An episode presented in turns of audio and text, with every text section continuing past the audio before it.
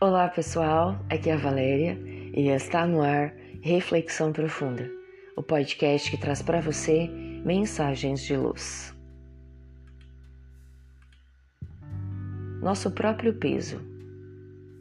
Do lado de fora do Palácio da Justiça, na cidade de Lyon, na França, uma escultura chama a atenção.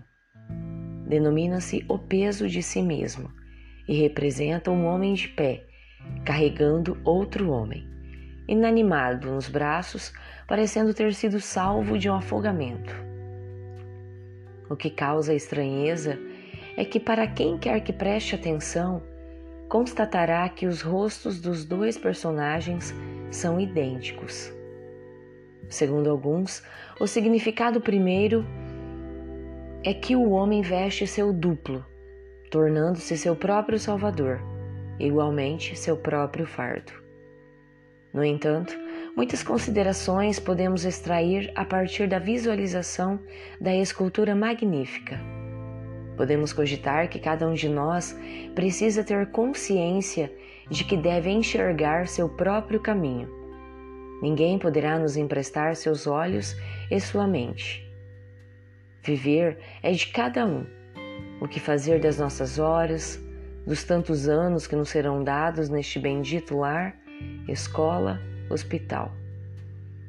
Se resolvermos ficar imóveis, nada fazer, nem estudar, nem trabalhar, ficaremos estagnados, porque ninguém poderá se ilustrar, aprender e produzir por nós.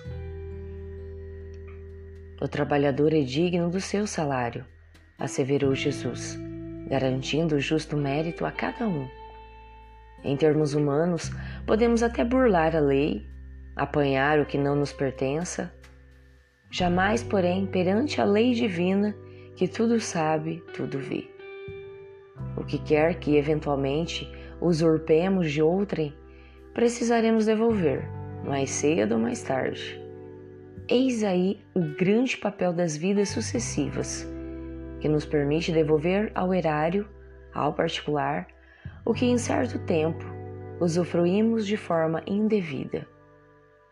E como o amor cobre a multidão de pecados, conforme os registros do apóstolo Pedro em sua epístola, poderemos devolver salvando vidas através da educação, da instrução, da devolução real pelo nosso próprio esforço.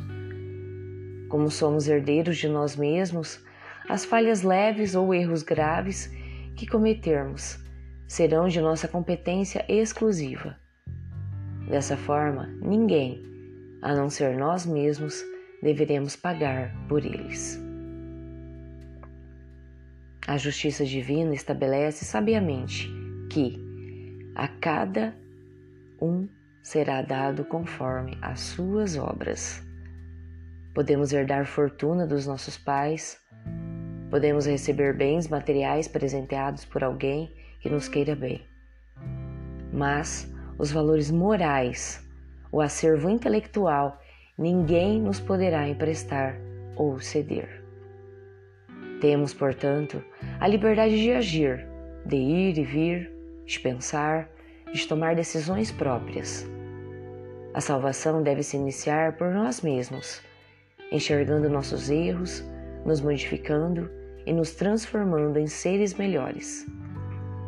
Isso nos garante melhores condições sobre a Terra, não necessariamente materiais, mas de caráter íntimo, ou seja, nos sentirmos felizes conosco mesmos, pelo bem realizado, pela cota de bênçãos ofertada.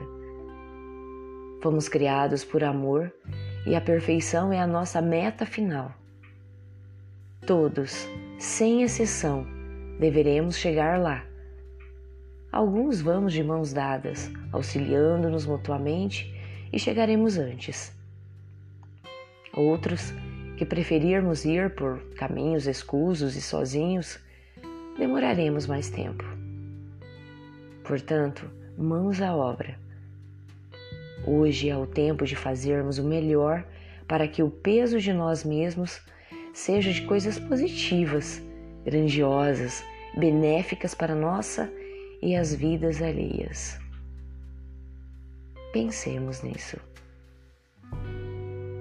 Fonte: Redação do Momento Espírita, com citação dos versículos 8 do capítulo 4 da primeira epístola de Pedro, do versículo 7, capítulo 10 do Evangelho de Lucas e do versículo 27 do capítulo 16 do Evangelho de Mateus. Chegamos ao final de mais uma reflexão profunda. Gratidão pela sua companhia e até o nosso próximo episódio. Sempre nos dias ímpares eu conto com vocês. Grande abraço, fiquem com Deus e muita luz no caminho de vocês.